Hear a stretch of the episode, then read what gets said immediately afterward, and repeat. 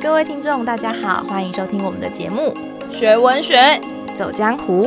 我是刺客，刺穿文学的真面目。大家好，我是游侠，游出文学的美好时光。各位听众，大家好哦！今天我们节目要为大家介绍的是关于味道的秘密，徐国能的第九味。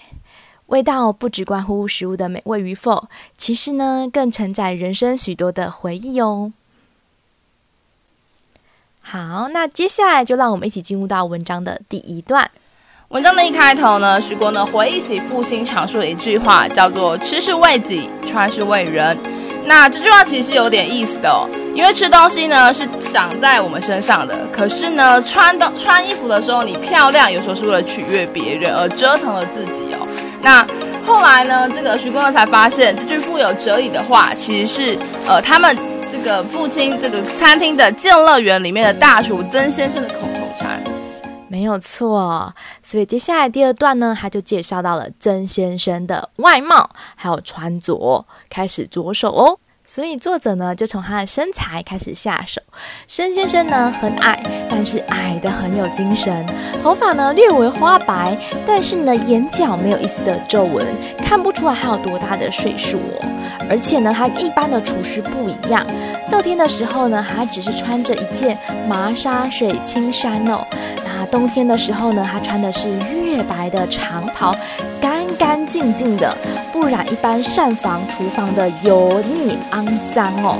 如果不认识他的人看他一脸清癯哦，而且还带着一股凛然之色，恐怕会以为他是个呃不出世事的一个画家啊、诗人啊，或是笑傲世事的某某教授之流。而且最特别的还不是他的穿着打扮而已，曾先生呢，他从来不自己主动做菜哦，甚至呢，他只有吃菜。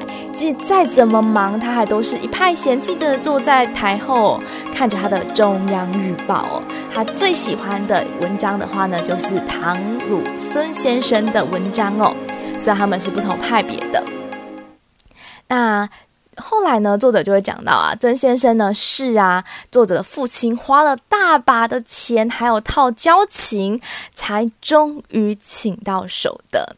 然后呢，他说过一段话，他说呢，天下吃到底呢都是一样的，不过是一根舌头九样味。所以第九位的九样味，他的第二段就点题了。那什么是九样味呢？作者问曾先生，不过曾先生不想回答他哦，叫他滚蛋去哦。那表面上来讲，看起来曾先生好像没有什么用，就他在这个厨房只是负责吃。而且呢，还花了这么大把银子请过来。作者呢，他觉得啊，我怎么样看都是不合算的。而这不合算呢，其实就是一个先抑后扬的笔法啊。在这边，作者看不出他到底是有什么优点，需要花这么大把的银子。可是，在之后，他就会想到曾先生的厉害之处哦。而这个先抑后扬的笔法其实很有意思哦，在用在人物评论上，其实会让后面后面的优点更为凸显哦。如果我们都只讲一个人。人的优点的话，那反而就会过于主观而不客观。当我们先讲一个人的缺点，然后来再讲他优点，反而能够凸显出他优点之好哦，之厉害哦。所以这种先抑后扬的笔法，其实大家可以学起来哦。真的耶，其实一开始我在读文章的时候，就会想啊，这个曾先生只是负责来试吃的，有必要花大把银子来请他吗？感觉是一个很赔本的生意啊。不过呢，我读到文章的后半段，就会发现，其实曾先生的功用非常的重要。那曾先生呢，其实是大厨的身份哦。那大厨呢，是什么样的一个身份呢？它的作用在于呢，它是一个餐厅信誉的保证。因为呢，有一些厨师啊，他们在做菜过程中可能会中饱私囊，克扣菜色。比如说呢，这一盘这个一万块的鲍鱼，他只用一千块的材料。可是呢，经过这个大厨一试便知哦，因为大厨的舌头很灵光哦，一试就是啊，这个没办法瞒过大厨的嘴哦。因此呢，这个经过大厨鉴定过的菜色就是品质的保证。嗯，所以其实透过第四段啊，你就可以知道曾先生他不是一般的厨师，他是厉害的大厨。所以每次他尝过的菜都是，嗯，一尝就知道是或不是哦，所以就会直接 pass 哦。那除了这第四段时候曾先生很厉害之外呢，其实啊，我最喜欢的是后面呢他所介绍的关于味道与哲理的结合，而这些话就是出自于曾先生呢、在这篇文章中啊，我真的很喜欢这段曾先生关于味道的描述哦，在这里我就念给各位观众听哦。蜡之于味，最高最纯，不与他味相混，是王者气象，有君子制动之道在其中。曾先生说：“用蜡于梦，否则便是昏君庸主，纲纪凌迟，人人可欺，国焉有不亡之理？而甜味，则是后妃之味，最解辣，最宜人，如秋月春风。但用甜则上淡，才是淑女之德。过腻之甜，最令人反感，是露骨的谄媚。”接着呢，有一次父亲呢还问起了咸苦两味之理。曾先生说道：“咸最俗而苦最高，常人日不可无咸，但苦不可兼日。况且苦味要等到正味方散，才能够知觉，是谓之隐逸者，如晚秋之菊，冬雪之梅。而咸。”则易化舌，入口便绝，看似最寻常不过，但是很奇怪，咸到极致反而是苦。所以啊，在寻常之中，往往有最不寻常之处，就看你怎么尝它，怎么用它。讲的真是太好了，刺客，你觉得他讲的哪里好呢？因为我在这其中啊，看见了味道跟生命故事的结合。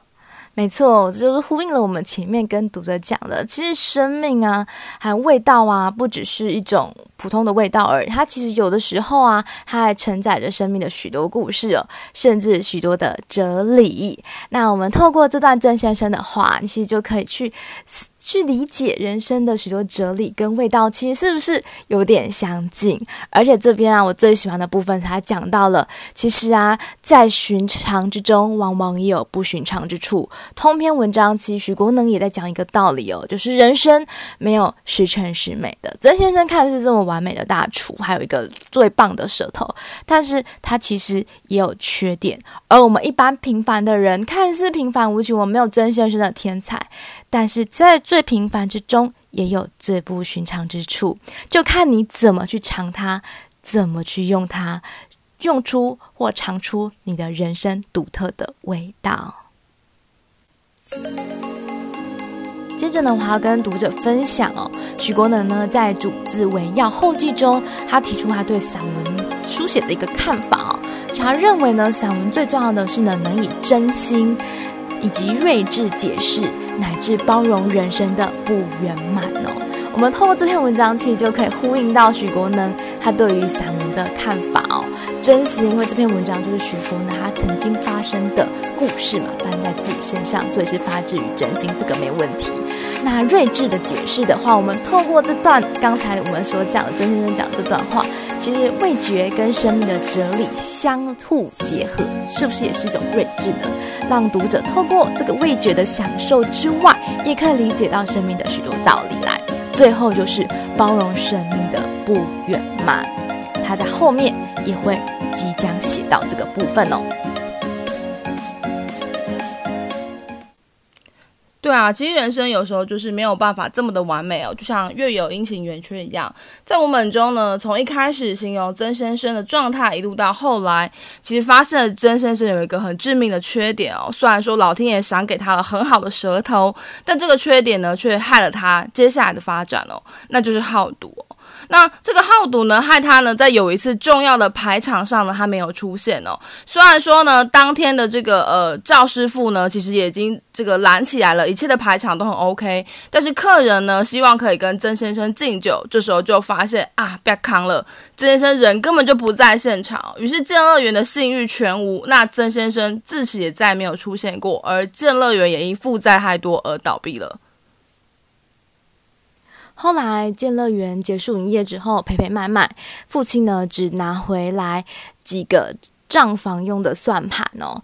那在许国那个年代的小学的时候呢，他们是有珠算课的，然后是有算盘。但是呢，建乐园算盘很特别，它是上二下五的珠子哦，跟一般同学用的珠子是不一样的。所以呢，同学就争争相的去看他那个像武林高手的奇门武器的那个算盘哦。但是没有人会打这种东西啊，所以他只好假装上下各少一颗的使用哦，凑合凑合。呃，凑合凑合这四个字啊，其实在本篇文章出现了不止一次哦。它也象征着我们人生其实不能够那么的一帆风顺，那么的完美，有时候也只能凑合凑合。然后呢，就不知不觉就学校毕业了。然后作者呢就被就在澎湖当兵。然后呢，当兵的时候呢，有一次他就弯进巷子，然后遇到一个神奇的面馆，叫九味牛肉面。没错，而的九味呢，就又在呼应的主题，第九味。然后呢，在这个九味牛肉面里，他就遇到了一个神奇的人物，莫非是甄先生吗？没错，就是作者朝思暮想的曾先生哦。然后他们在这里相遇啊，然后就聊了许多生命的沧桑的故事。曾先生跟以前已经不一样了，他多了很多的落寞跟沧桑之感。他的服装，你还记得他以前服装是什么吗？是穿着长袍，然后呢，而且是干干净净的。但现在他已经充满着厨房的气味了，而且呢，袖口也都有油渍斑斑。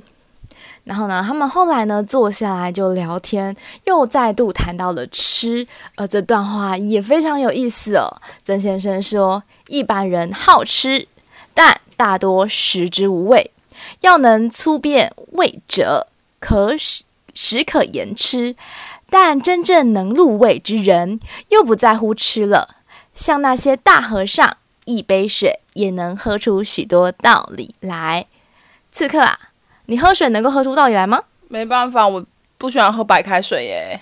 对啊，因为那我们不是入道之士，不是入悟道之手，所以对我们而言，就是普通的水，就是普通的水，因为我们不能喝出许多道理来。但是这段话我觉得很有意思的是，它其实也象征着人生，就是大家不必妄自菲薄。也许你不是曾先生，就是是辣王者之气。但也许你只是普通的咸好了，最寻常的。但曾先生这边要告大告诉大家就是，其实最寻常的地方才有最不寻常之处。所以，而最重要的就是在于你怎么去品尝它，怎么去用它。所以，你如果是真的厉害的人，即使你是咸，一出生只是咸，但是你有办法在咸里面唱出许多道理来。所以这就是又呼应到了许国能讲的，其实写作到最后就是一种包容人生的不完美，而这边就是在包容人生的不完美了。所以看到这里啊，其实到最后作者还是没有解释什么叫做第九位，曾先生也没有回应作者什么是第九位。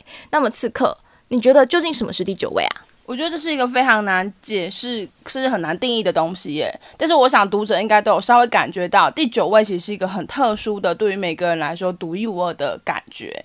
对啊，所以呢，我认为啊，第九位其实就是属于每个人生命的味道，因为它属于每个人的，所以他没办法去定义它。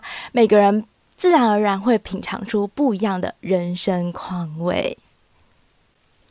说到人生的况味啊，就让我想到了日本重要的推理小说家东野圭吾有一本小说叫《流星之绊》，它是从味道展开了推理的历程。哦，我也觉得这本《流星之绊》啊，跟我们的第九位其实有很多类似之处。第九位其实也像推理小说一样，就作者呢从小时候听到一句曾先生讲的，呃，九样味的。第九位，然后呢，步步的推演出到底什么是第九位呢？带领读者去步步的去推理哦。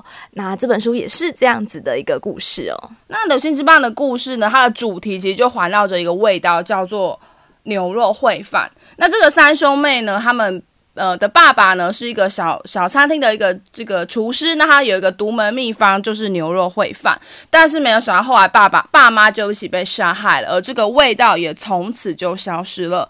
那多年后呢，他们在一家连锁的这个餐厅呢吃到一模一样的味道，因此展开他们想要找到凶手、想要复仇的一个计划跟想法哦。好，那整部小说其实就环绕着味道去铺成很多人生的故事哦，从父母遇害啊、三兄妹啊，不断的在这个呃人生中起起伏伏的历程，其实味道都见证了这一切哦。那作者其实非常的厉害，他借由味道呢，让整本书呢增添了更多的浪漫性跟可读性哦。那也让这种摸不到的物证，就是味道这件事情变得更加的重要哦。那就很像是书中有讲的一句话，他说啊，童年阶段对味觉的记忆，可是比想象中来的正确哦，所以很多人才会最喜欢妈妈的味呃味增汤跟饭团。那其实味道呢，除了代表是童年的记忆以外呢，对这个故事三个兄弟兄妹来说呢，其实这个味道呢，更是一生当中非常重要的羁绊。哦，刚才讲到那个童年的味道，哎，让我想到高木直子的一本书哦，一个人做饭好好吃哦。在这本书里面，后面还有里面有提到一段故事，就是他小时候呢，他从小吃关东煮一定要沾味增酱，但是他到东京工作之后，他就一直找不到那个味道。然后呢，后来呢，也渐渐习惯了东京的味道，觉得嗯。会不会只是自己错觉？其实东京的也还可以接受啦。可是呢，又一次再回到故乡，再吃到那个味增酱，才发现啊，没错，这才是最经典的。所以其实童年的味觉会影响我们很多。所以啊，透过这些啊，第九味啊，流星之霸啊，以及高木直的这本书啊，我们都可以知道，味道呢不是关乎于食物的美味与否而已，还承载着人生许多的回忆哦。让读者能够借我们这样分享了，找到属于自己生命的味道。好，那我们节目就到这里。